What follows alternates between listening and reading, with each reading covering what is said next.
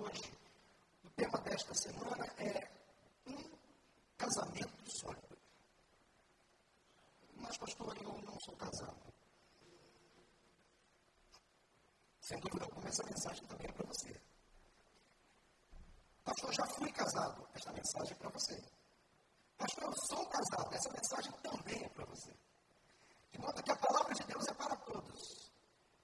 Recentemente, conversando com uma irmã que não é casada, e ela lendo o livro, nas suas primeiras páginas, e a ênfase era sobre casamento, e ela estava querendo desistir da leitura, porque não era casada. Eu falei, irmã, não, não faça isso, porque a Bíblia fala sobre casamento. E será que a irmã vai arrancar da sua Bíblia as páginas que falam sobre casamento porque a irmã não é casada? Olha, se a irmã já foi casada ou ainda não se casou, sem dúvida alguma, a palavra de Deus é para todos. Até porque aquilo que nós aprendemos na palavra de Deus serve não só para a gente, para a nossa vida, mas também para a gente alimentar outras pessoas, ensinar outras pessoas. Quem sabe um dia você vai se deparar com alguém perguntando sobre como ter um casamento sólido. E você, luz da palavra de Deus, vai saber responder, porque a Bíblia é para eu quero ler com vocês um texto da Bíblia, Mateus capítulo 7, de 24 a 27. A palavra de Deus diz assim: Portanto, quem ouve estas minhas palavras e as pratica, é como um homem prudente que construiu a sua casa sobre a rocha. Caiu a chuva, transbordaram os rios, sopraram os ventos e deram contra aquela casa e ela não caiu, porque tinha seus alicerces na rocha. Mas quem ouve estas minhas palavras e não as pratica é como um insensato que construiu a sua casa sobre a areia. Caiu a chuva, transbordaram os rios, sopraram os ventos e deram contra aquela casa e ela caiu e foi grande a sua queda. Esse texto bíblico é muito conhecido, faz parte de um trecho do sermão que Jesus pregou em um monte aos seus discípulos e, consequentemente, à sua igreja, a todos nós. Ele fala sobre fundamento. Ele fala sobre solidez da vida, da família, dos negócios. Quando nós colocamos a nossa vida, os nossos projetos, nas mãos do Deus Todo-Poderoso, e Ele é a rocha que nos sustenta, consequentemente, nós Vamos enfrentar lutas, tribulações, ventos, tempestades, que vão tentar nos derrubar. Mas rocha que é Cristo, nós não vamos cair. Nós podemos envergar, mas cair não. Porque aquele que está em Cristo, o próprio Cristo nos sustenta. E se a nossa vida está entregue nas mãos do Senhor, Deus Todo-Poderoso, Ele sempre nos mantém de pé. Nós podemos tropeçar, nós podemos enfrentar momentos de desânimo, de fraqueza, mas o Senhor sempre vai nos manter de pé. Um casamento sólido. Como ter um casamento sólido? Como manter um casamento sólido? Afinal de contas, o que é um casamento sólido? A pergunta que muitos fazem. Como ter um casamento sólido? Porque o mundo tenta impor algumas regras, sistemas, valores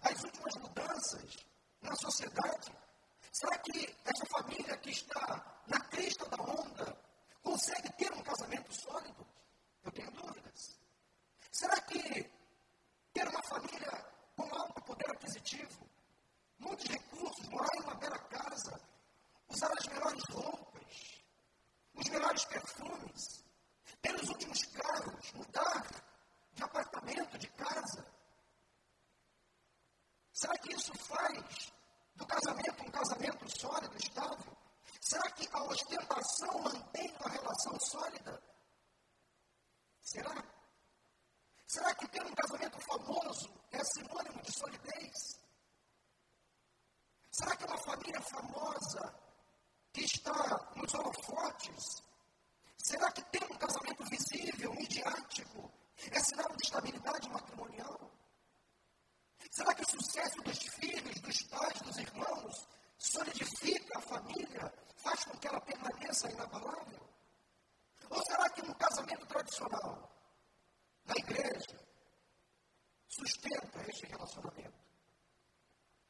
Será que aquele casamento, conto de fadas, aquele príncipe, aquela princesa que se casaram, será que você tem um casamento assim, parecido, cheio de glamour? Será que você vai conseguir manter esse relacionamento?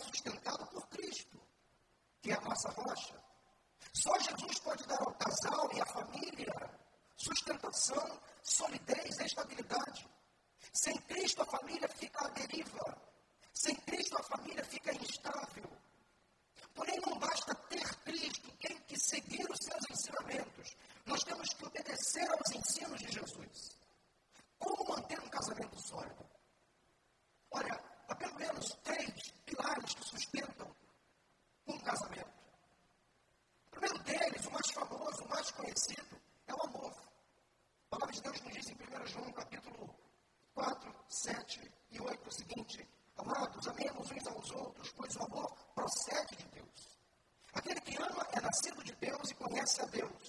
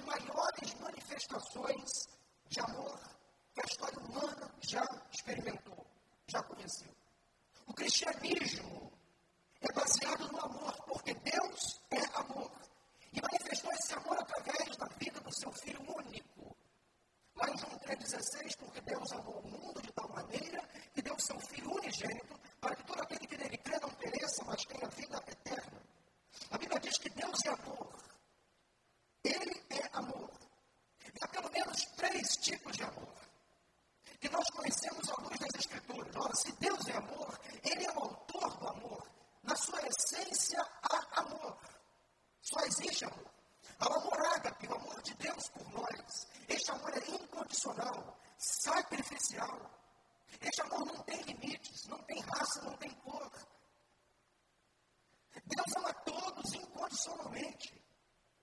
Deus não é brasileiro e ama o mundo inteiro. Deus é ama os casados, os é solteiros.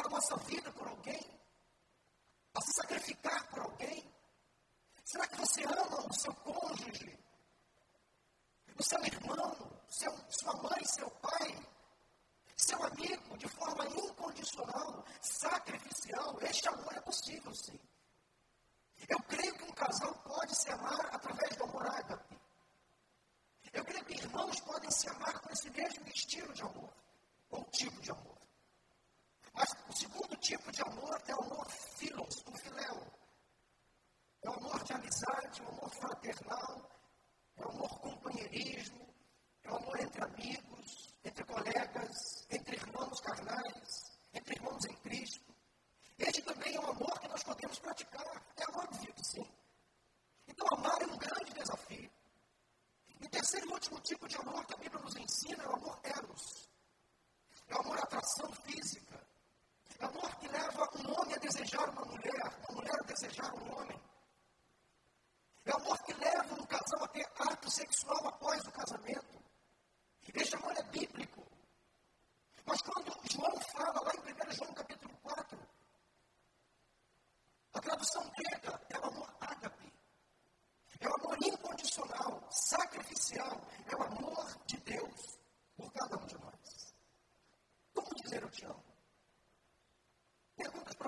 refletir neste momento. Como você comunica o amor?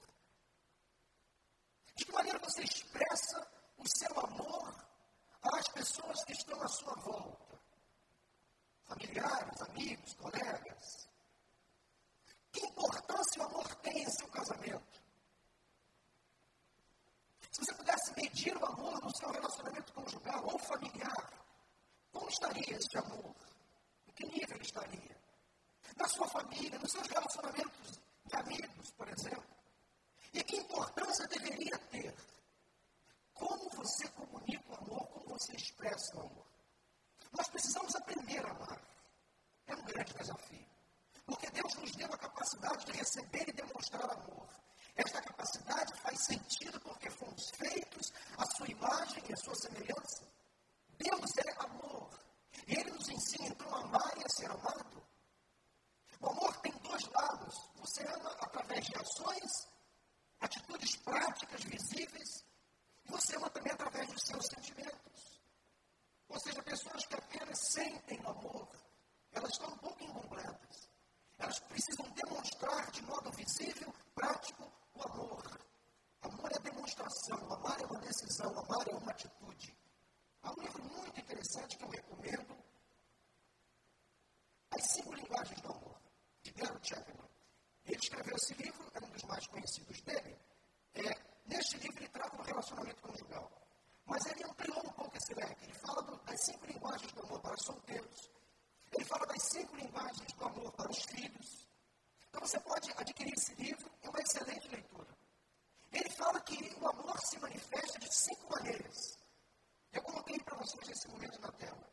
As cinco linguagens do amor, segundo o autor, são, primeiro, palavras de afirmação. O amor tem que ser dito, verbalizado. Você tem que se habituar a dizer eu te amo. E a outra pessoa tem que ouvir de você estas três palavras. Eu te amo. Mas Gary Chapman amplia um pouco mais essa modalidade de amor, palavra de afirmação. Ele fala que o amor solicita, não impõe. Ele fala do amor da pessoa que ama através desta linguagem, que ele fala da importância de receber elogios, ou de você elogiar o seu cônjuge, os seus filhos, reconhecer o serviço, as atividades. Às vezes, pequenas palavras significam muito, palavras de encorajamento, palavras de afeição, às vezes nós somos críticos demais, pesados demais nas reclamações. Olhamos com olhos bem grandes os problemas de dentro da casa, os problemas no casamento, os erros dos nossos filhos. Ok, nós erramos, mas e os acertos? E as coisas boas? Será que não vale a pena? Ficamos tão acostumados a destacar os problemas, os defeitos, e quando surge uma coisa bonita, nova, às vezes a gente desconsidera. Pequenos gestos, pequenas atitudes têm que ser valorizadas. Então, Gary Chapman fala da importância de você reconhecer verbalmente, elogiar, agradecer, dizer: Você é importante para mim, eu te amo. Como você é importante para a minha vida. Falar, dizer quantas vezes você precisar. É importante você então afirmar o seu amor através das palavras. A outra linguagem do amor são os atos de serviço. São aquelas pessoas que ajudam você em todas as coisas. estão sempre dispostas, por exemplo, a te dar uma mãozinha na hora do aperto, do sufoco. Você conhece alguém assim? Topa toda a obra. Surgiu qualquer emergência, ele estaria para te ajudar. Chega na sua casa, de repente, vai logo para a cozinha para ver se tem uma louça para lavar está sempre procurando fazer alguma coisa na sua casa, te servindo, te ajudando. São pessoas que sabem expressar o amor através dos atos de serviço. Por exemplo, eu fui criado numa família grande, oito irmãos, eu já disse isso aqui para vocês.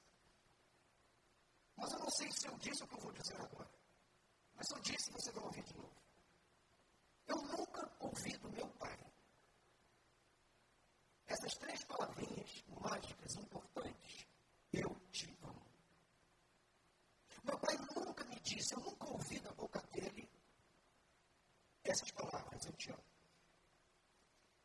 Mas, pastor, seu pai não te ama? Claro que ele ama. Palavra de afirmação não é a linguagem forte dele.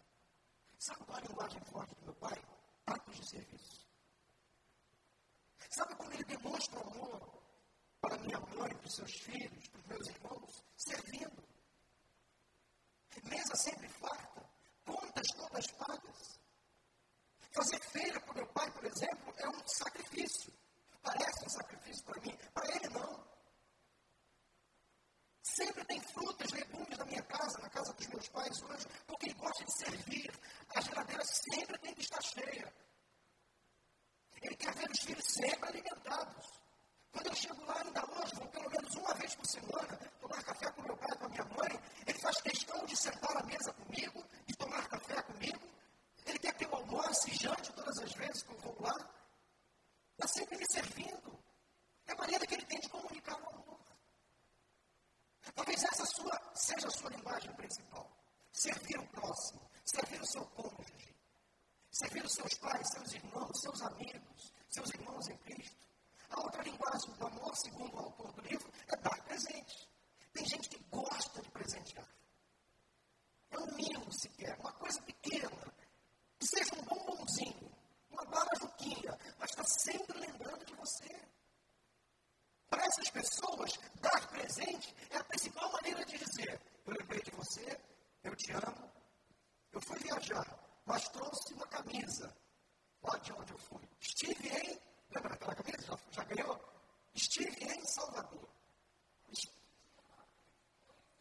Alguém que te ama muito foi em Salvador. É isso aí. Eu fui a Portugal, trouxe um galinho para colocar lá em cima da geladeira. Eu demonstrei o amor à minha mãe trazendo um galinho de Portugal. Lá em cima da geladeira. Dar presentes é uma maneira de comunicar o amor. Será que você tem essa linguagem forte? Dar presentes, dar coisas para demonstrar que você ama. Tempo de qualidade é a quarta linguagem. Passar tempo com a pessoa que você ama.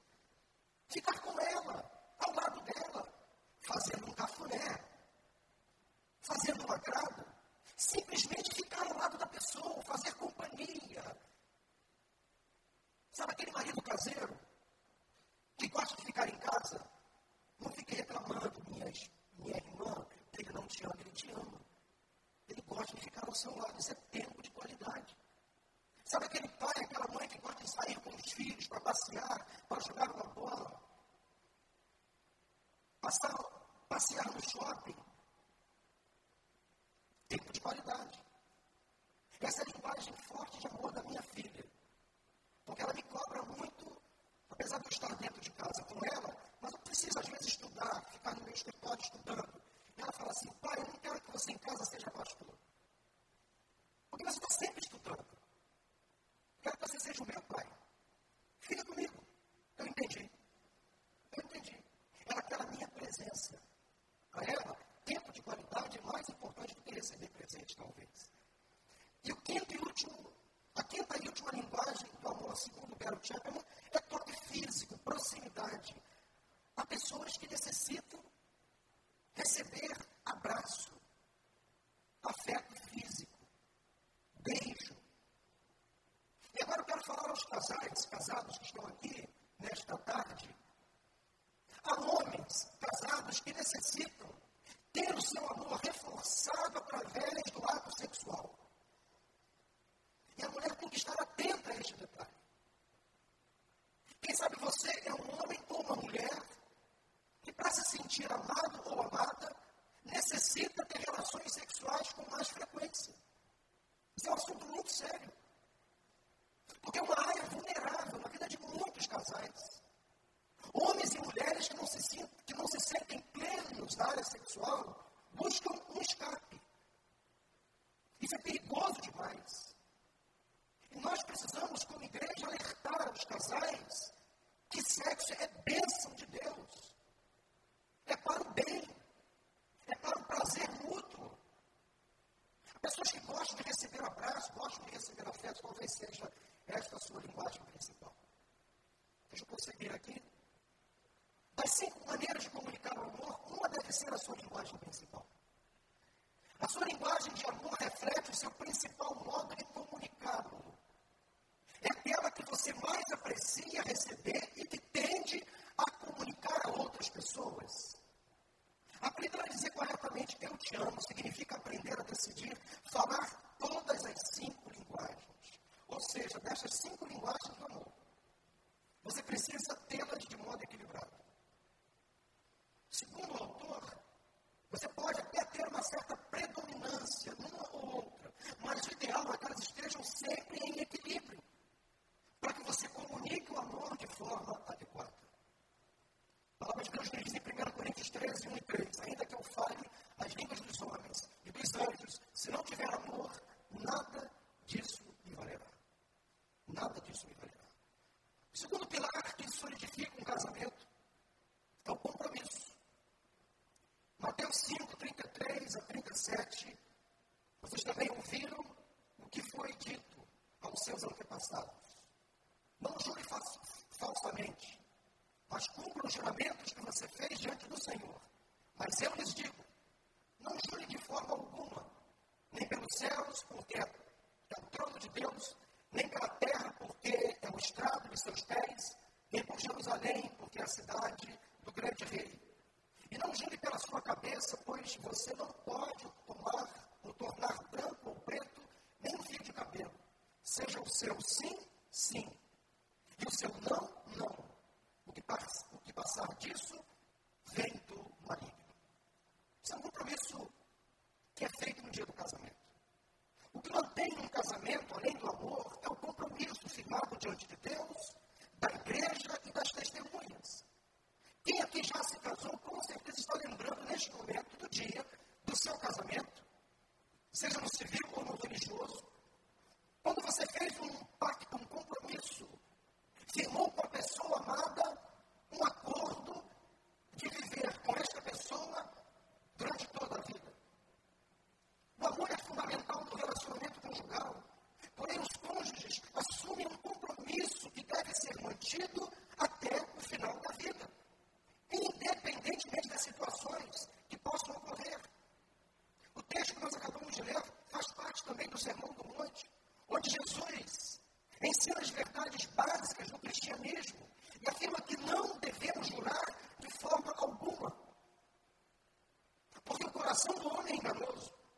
Quem jura está abrindo a possibilidade de romper o compromisso, baseando o seu, o seu compromisso em algo ou alguém. Mas o cristão não precisa jurar por nada, pois sua palavra deve ser sim, sim, não, não. Ou seja, aquele compromisso que você fez no dia do casamento, quando você disse sim ao seu cônjuge, aquele compromisso ainda está valendo. Não pode ser descartado. E hoje em dia, meus irmãos e amigos, nós temos mentido constantemente, faltado com a palavra. Há pessoas que assumem compromissos e descumprem. Há pessoas que assinam acordos, contratos e imediatamente rompem. E parece que o compromisso feito no casamento por muitos está sendo esquecido. Muitas pessoas se esquecem do compromisso feito no dia do casamento. Compromisso mais ou menos assim. Diante de Deus, da igreja e destas testemunhas, eu, Paulo, te recebo como minha esposa. E prometo ser fiel a ti, amar-te, respeitar-te, cuidar-te, proteger-te em todos os momentos da nossa vida. Na alegria, na tristeza, na saúde, na enfermidade, na fartura e na escassez, até que a morte nos separe. Muitos falam, repetem este texto de forma automática, até decorada. Mas há muita seriedade neste momento da tua cerimônia de casamento. É um compromisso que tem que ser cumprido, até que a morte os separe. Convenhamos, não é fácil manter esse compromisso. A vida diária tenta romper esse acordo. Os problemas, as dificuldades vão fazer a gente dizer não às perguntas que foram feitas no dia do casamento. De acordo com este compromisso feito, somente a morte pode separar um casal. E muitos hoje em dia estão rompendo com compromisso facilmente, irmãos. Facilmente. Eu casais em gabinete. Infelizmente, alguns casais, depois de arrastarem o problema, levarem o problema conjugal por muito tempo, chegam diante do pastor e querem apenas que o pastor autentique, consolide, ratifique, aprove o divórcio, a separação. Não é assim. Manter um casamento dá trabalho, mas vale a pena. Não só em relação ao casamento, mas aos outros compromissos, acordos que nós realizamos ao longo da vida. Há muita gente rompendo qualquer tipo de contrato, acordo. Será que é preciso assinar, reconhecer firma? Por autenticidade? Será que as palavras não são mais importantes? Será que você dizer que vai fazer não é mais válido? Nós precisamos ser pessoas de palavra, cumprir o que é prometido. Falando a casais, eu falo das três luas do casamento. A primeira lua é a lua de mel. Não necessariamente a viagem que muitos casais realizam após a cerimônia. Mas quando eu falo de lua de mel, essa primeira lua do casamento, é a primeira fase do casamento, primeiro período. Esse primeiro período pode durar dias, semanas, meses, até anos. É o período do encanto, da alegria, da novidade. É o período do glamour, do sucesso. Tudo é novidade, tudo é novo casal recém-casado. A casa nova, os móveis novos. Sonhos, projetos são colocados em prática, viagens. Geralmente o casal recém-casado vive toda uma expectativa de um novo relacionamento, mas essa fase é passageira. Essa fase, essa fase passa. A lua de mel não sustenta o casamento. Nenhum casal consegue se manter na lua de mel por muito tempo. Ela vai passar. Ela é importante, mas ela passa. E sabe qual é a segunda lua de um casamento? lua de fel. Aí, nesta lua, nesta fase, surgem os problemas, as divisões, as crises, as doenças, atitudes que contrariam. Cônjuge, os cônjuges ficam mais ranzinhos, mais impacientes. Situações difíceis, crises no casamento infidelidade, traição. Às vezes o divórcio bate a porta. Via de regra, nesta fase, os filhos já estão crescendo. E começa a disputar espaço. Os problemas da casa, da família se ampliam.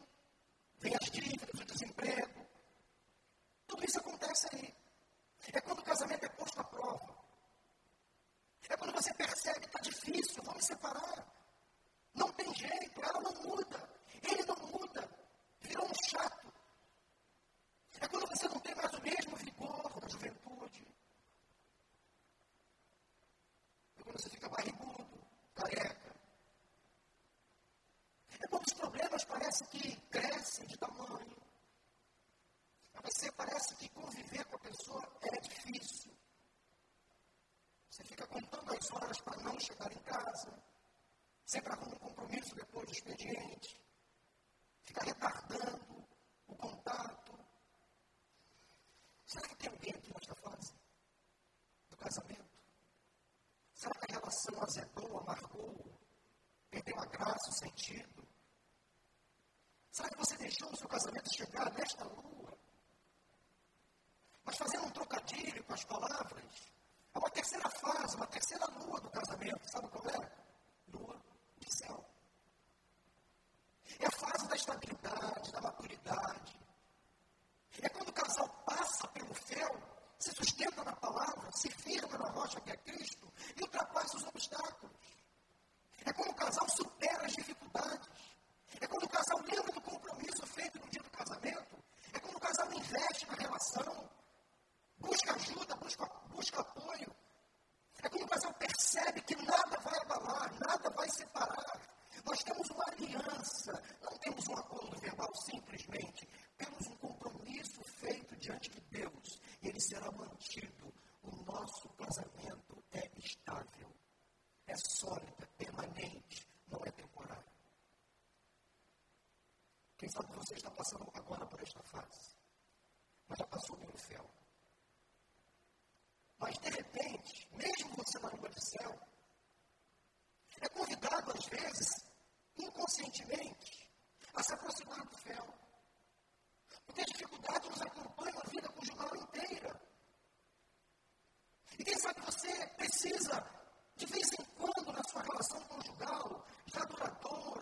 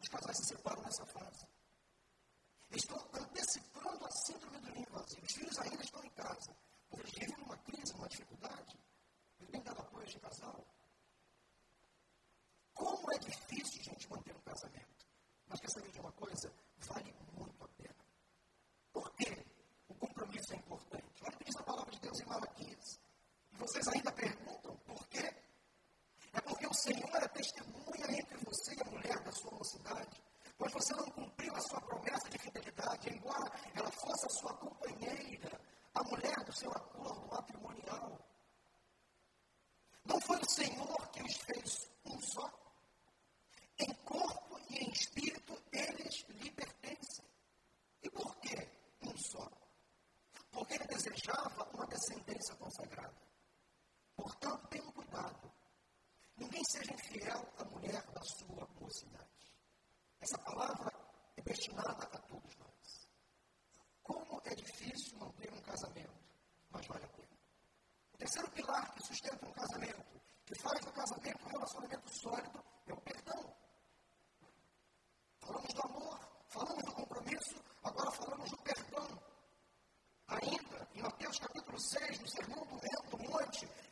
ensina os seus discípulos a orar.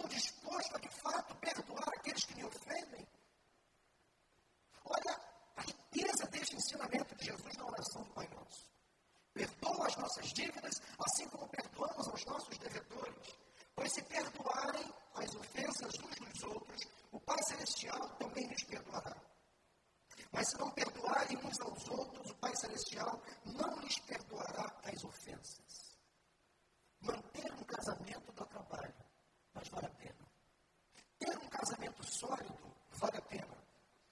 Quando você aprende a praticar o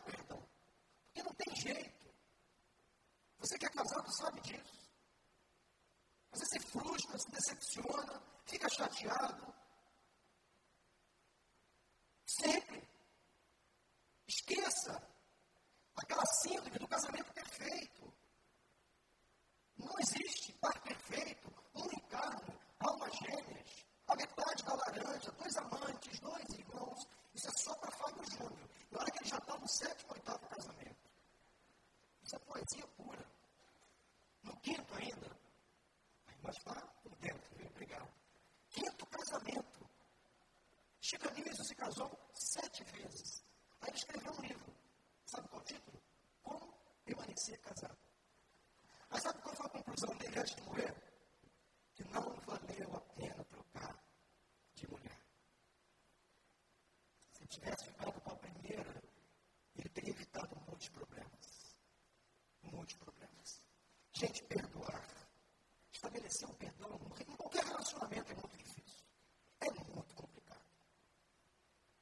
você segurar a onda, caminhar com a pessoa que você ama, dá trabalho, mas vale a pena. A palavra grega traduzida como perdoar significa literalmente cancelar ou remir. É a liberação, presta atenção, o que é o perdão. É a liberação ou cancelamento de uma dívida ou obrigação que consiste na remoção da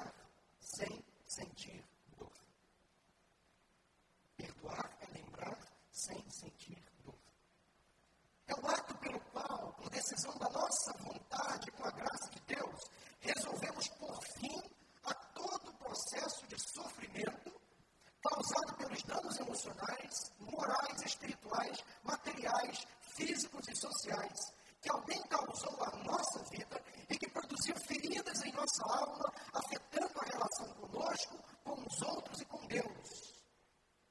E se eu não perdoo, eu fico sofrendo.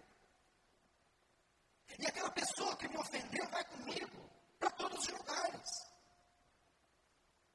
Eu fico carregando ela nas costas, para onde eu vou? Se eu vou dormir, eu vou dormir com ela, aqui na minha consciência. Se eu vou trabalhar, aquele peso está comigo. Enquanto eu não perdoo, o meu sofrimento aumenta. A pessoa que não perdoa, ou que tem dificuldades em perdoar, talvez eu vi de um pregador aqui em nossa igreja. É como se ela tomasse um veneno, esperando que o outro morra. O veneno está nela. Ela está se envenenando. Mas ela está esperando que o outro morra deste veneno que ela mesma Perdoar sempre é bem-vindo. É o primeiro e o mais importante passo na direção da cura da alma. Através do perdão, fazemos as pazes com o passado, damos espaço para que a alegria se instaure no presente e adquirimos esperança para o futuro. Enfim, é a reconciliação entre duas ou mais pessoas, promovendo a paz. Cura a nossa alma o que o perdão causa? Cura a nossa alma e a liberta dos sentimentos, lembranças e pessoas que nos feriram. Refaz relacionamentos significativos, quebrados, e devolve a nossa paz interior. Refaz nossa comunhão com Deus e permite que Ele nos perdoe, nos abençoe e aceite o nosso culto, a nossa oferta e o nosso serviço. Isso é muito sério. A palavra de Deus chega a dizer o seguinte: se você vai ao altar entregar uma oferta, e se você percebe que você tem alguma coisa contra um irmão, não entregue a sua oferta. Vá primeiro ao seu irmão, se reconcilie com ele, depois suba ao altar. Para eu estar aqui nesta tarde, pregando a igreja, eu devo, eu preciso, eu necessito, eu sou obrigado, à luz da palavra, a estar bem com os irmãos, principalmente com a minha esposa. Porque a palavra diz em 1 Pedro capítulo 3, versículo 7, que se o marido não trata a sua esposa com dignidade, se não trata a esposa com honra, como parte mais frágil do relacionamento, se não dá a ela devida honra, as suas orações são interrompidas. Isso é muito sério, irmãos. Como é difícil manter um relacionamento, mas vale a pena. Falo não só de relacionamento conjugal, qualquer tipo de relacionamento. Vale a pena. Seguir a palavra de Deus sempre é o melhor caminho. Para terminar, como o perdão acontece? Ora, perdoar é uma decisão. É uma experiência espiritual, você e Deus. É um ato de obediência a Deus. É a manifestação da graça de Deus em nós, quebrando o orgulho e gerando humildade. Agora, Quero abrir um parênteses rápido aqui para dizer uma coisa muito pessoal. Pessoas que me feriram, eu tenho a luz da palavra de Deus a necessidade de perdoar. A luz da palavra de Deus. Eu tenho que liberar o perdão para essa pessoa. Eu preciso dizer, está perdoado. Agora, não necessariamente eu sou obrigado a imediatamente manter com esta pessoa o mesmo nível de relacionamento.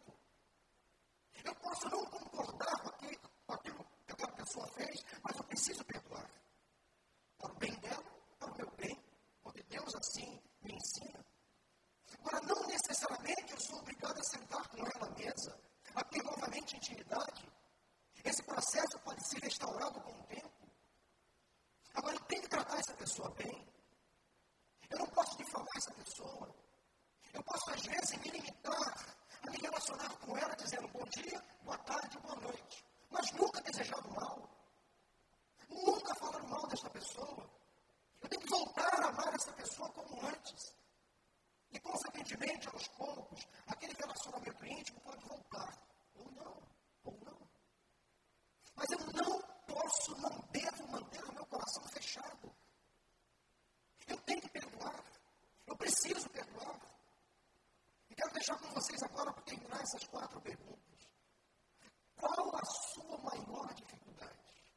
Em perdoar, ou seja, liberar o perdão a alguém que lhe ofendeu, ou pedir perdão. Admitir o seu erro e chegar para a pessoa e dizer: Eu pisei na bola, eu errei, me perdoe. Qual a sua maior dificuldade? Pense nisso. Responda agora para você. Pense. Qual a minha maior dificuldade? É perdoar ou pedir perdão? Segunda pergunta para você responder agora é a seguinte: Você precisa perdoar alguém? Você precisa perdoar alguém? Quem sabe se alguém está do seu lado, perto de você? Quem sabe se alguém não veio? Você precisa pedir perdão a alguém? É um ato de humildade, grandeza. Será que você precisa admitir, olha só, eu pisei na bola, eu errei. Eu, eu sou o culpado, me perdoe. Que tal iniciar o processo ainda hoje? Ou quem sabe agora? Queria que você pensasse nessas quatro perguntas. E que você não saísse daqui sem dar respostas a essas perguntas. Respostas precisas, individuais, sinceras. Se você precisa perdoar alguém, faça isso em nome de Jesus. Se você precisa pedir perdão a alguém, faça isso em nome de Jesus. E minha oração é que você hoje inicie esse processo. Agora, ao sair por aquelas portas, você vai perceber a mudança que vai acontecer na sua vida. A sua alma ficará mais leve você ficará em paz. Efésios 4, 32, Colossenses 3, 13, a palavra de Deus nos diz: sejam bondosos e compassivos, uns para com os outros, perdoando-se mutuamente, assim como Deus perdoou em Cristo. Suportem-se uns aos outros e perdoem as queixas que tiverem uns contra os outros. Perdoem como o Senhor lhes perdoou. Que esta campanha, gente, fale muito ao seu coração, como está falando o meu também. Não deixe de ler o livro, estamos iniciando a quinta semana da campanha.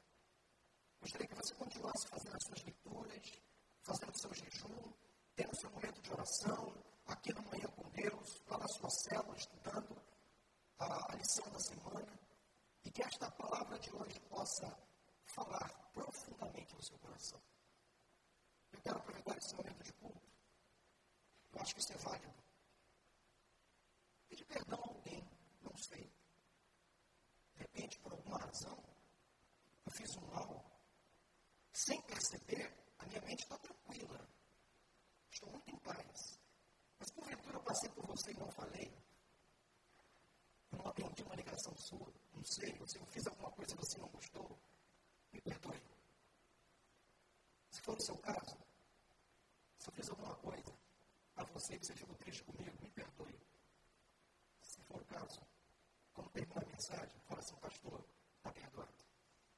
Vou ficar mais em paz ainda. Tá bom? Vamos orar. Feche seus olhos.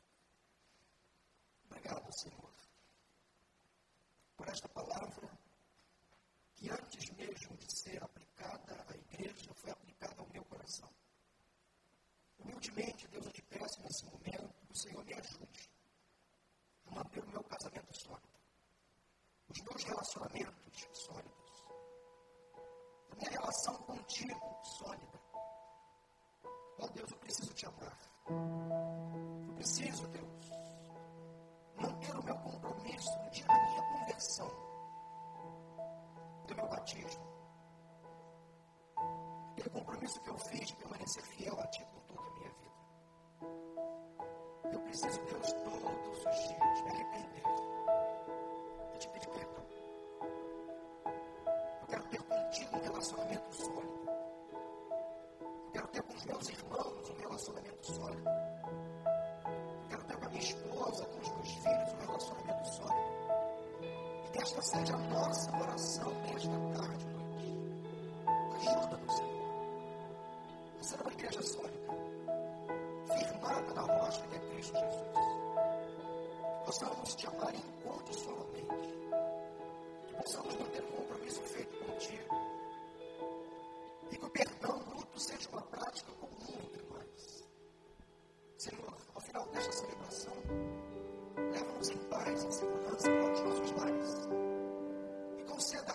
pessoa, cada irmão, a cada irmã, uma semana de bênçãos e de vitórias. Esta campanha, Deus, continue